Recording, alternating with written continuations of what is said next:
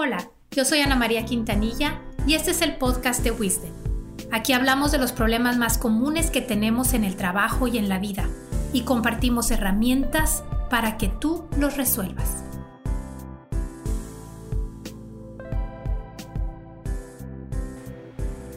Qué gusto saludarte el día de hoy. Como invitado tenemos al doctor Armando Rodríguez. Él tiene una maestría en salud pública con especialidad en salud en el trabajo. Armando ha asesorado a muchas empresas para que realmente se cuide la salud de los trabajadores, pues en la empresa. Pues aquí estoy muy contenta con, con Armando. Bienvenido, Armando. Muchas gracias a sus órdenes. Oye, Armando, ¿cuál es la labor principal de un médico que practica medicina ocupacional?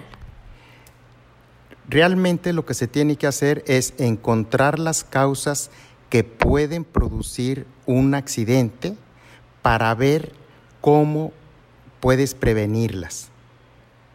Ok, entonces tú me decías que el médico no se debe de quedar en la oficina, ¿verdad?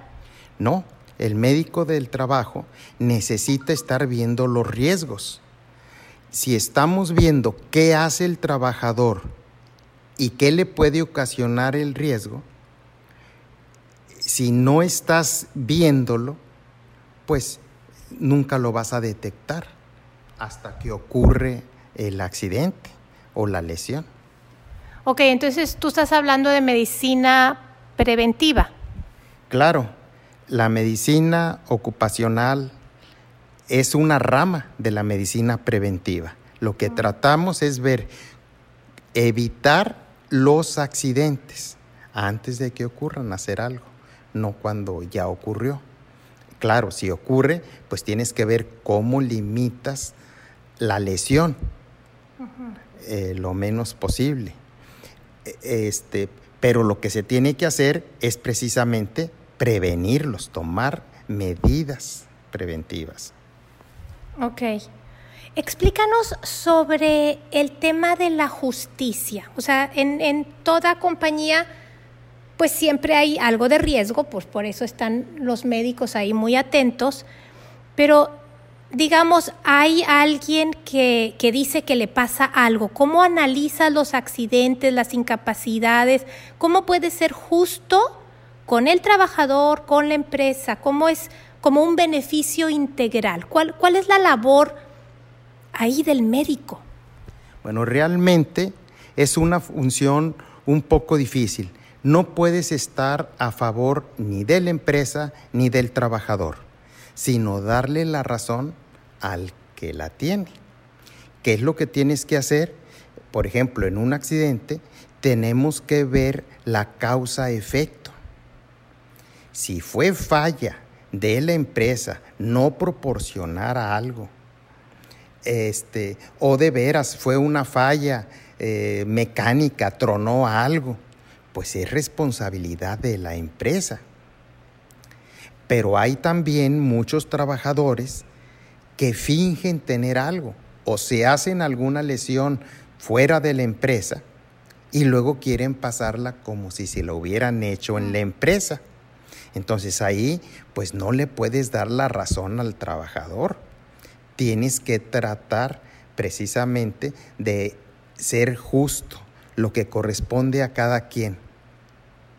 ¿Y te, ha tocado que alguien quiera fingir este, y tú lo cachas?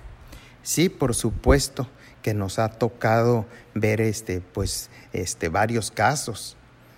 Eh, aquí, pues, ¿qué es lo que tienes que hacer? Es este, confrontarlo sin tratar de dañar eh, este, de nuevo a, nadie. Es difícil, sí, pero tienes que hacerlo. No sé si quieras que te ponga algún ejemplo. Sí, sí, sí. Bueno, por ejemplo, me acuerdo de un caso en una empresa en que entré. Cuando me contrataron, yo tuve que salir de la empresa y cuando venía regresando, caminando, adelante de mí venía una persona que venía, se bajaba de la banqueta, caminaba muy bien, Pero al llegar a la puerta de la empresa, tomó una posición este, medio encorvada y arrastraba un pie. Y digo, yo venía atrás de él. Y dije, ah, caray, qué chistoso. Pues me fui este, siguiéndolo y iba a recursos humanos. Llevaba 11 meses incapacitado. Y cuando llegué, eh, llegan y me dicen, ah, doctor, es la persona que viene que tiene 11 meses incapacitada. Le dije, ah, caray. Le dije, a ver, amigo, yo venía atrás de usted desde media cuadra antes de la empresa y venía caminando muy bien. Lo vi cuando llegó a la empresa, tomó otra actitud y caminaba y hasta se quejaba. ¿Verdad? ¿Qué está pasando? Este, ahí, pues él trató de defenderse, que se lesionó este, en la empresa y que no ha quedado bien. Pues ahí que le, dijimos, vamos a hacer algo justo. Si hablé con los del sindicato que vinieran a ver y les propuse, ¿saben que vamos a hacer una cosa muy sencilla? Vamos a mandarle a hacer una tomografía a la persona la paga por supuesto la empresa. Eh, si sale que no tiene nada, pues entonces se va a tener que tomar otra actitud muy diferente. ¿Verdad? Primero lo hablé con el del sindicato, pasó la persona y ya le planteamos, vamos a hacerte un estudio, está proponiendo, tú no vas a pagar nada, ¿verdad? Y vamos a ver si de veras tienes esto. Y el trabajador dijo, no, no, espérame. ¿Y qué otra? Eh, ¿Hay alguna otra cosa? Y le digo, sí, que mañana se presente a trabajar. Y dijo, no, no, mejor mañana me presento a trabajar. Esto también es a veces un problema que tenemos que saber ver bien. A él le dieron incapacidad interna. En casos que pueden ser graves, pues para eso está el seguro social.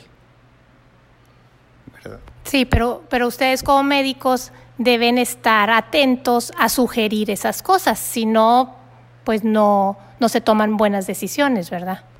Eh, sí, lógicamente, si no te ha tocado verlo y nada más este, fingen, también tiene que ver mucho la experiencia del médico de hacer algunas cosas. Por ejemplo, alguien que tiene lumbalgia, casualmente se te cae una pluma, algo.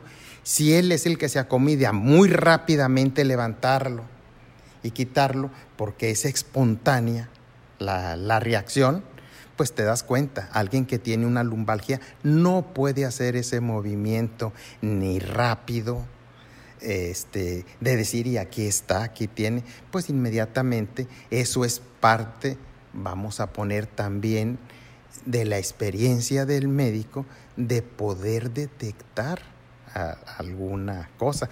Y lógicamente, esto es nada más viéndolo, pero si no, existen infinidad de exámenes este, médicos este, eh, que pueden ayudarnos precisamente a ver si de veras hay una lesión.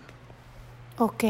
Y, Armando, ahora con el, con el COVID, eh, obviamente no queremos a nadie que esté infectado, o sea, que tenga COVID o cualquier otra cosa infecciosa que vaya a, a esparcir virus a los demás. ¿Cómo, ¿Cómo le puedes hacer para que si la gente diga la verdad y, no diga, ah, tengo COVID o estuve al lado de alguien de COVID, luego no van a trabajar. O sea, ¿cómo le damos la vuelta a esa situación? Pues existen eh, realmente test en que puedes hacer, y ahora, por, ejemplo, la prueba rápida, pues para saber si tiene eh, COVID o no. Ante la duda, y por ejemplo, si no le dan incapacidad eh, de este institucional de alguna parte, pues ¿qué se le recomienda a la empresa ante la duda? Tú dale la incapacidad, es preferible no tener a una persona una semana y vayamos monitoreándola, ¿verdad? A que esparzas la enfermedad en muchos. Simplemente a la empresa, ¿qué le va a costar un trabajador a que si se le así son todos los de un área? Entonces son cosas que tenemos que hacer ver. Si no responde, es, yo creo, responsabilidad de la empresa y le sale más barato darle un monitoreo a una persona y aislarla que tener problemas con todo el departamento. Excelente. ¿Alguna idea final que nos quieras compartir? Sí, hay que acordarnos que siempre lo más importante es la persona. Los seres humanos somos personas que nos gusta que nos traten como personas. Es una idea que siempre tenemos que ah, ver con los directivos de la empresa, que el trato que les gustaría que le dieran a su familia es el trato que tenemos que dar a los trabajadores. Acordarnos sobre todo los, el personal sindicalizado es el que menos posibilidades económicas tiene de atenderse en forma privada. Pero entonces, precisamente, si siempre tratamos a las personas como nos gustaría que nos trataran a nosotros o a nuestros familiares, yo creo que siempre vamos a ser justos y vamos a proporcionar una atención humana. Muchísimas, muchísimas gracias Armando por estar con nosotros el día de hoy. Y compañeros, nos vemos la próxima semana. Gracias.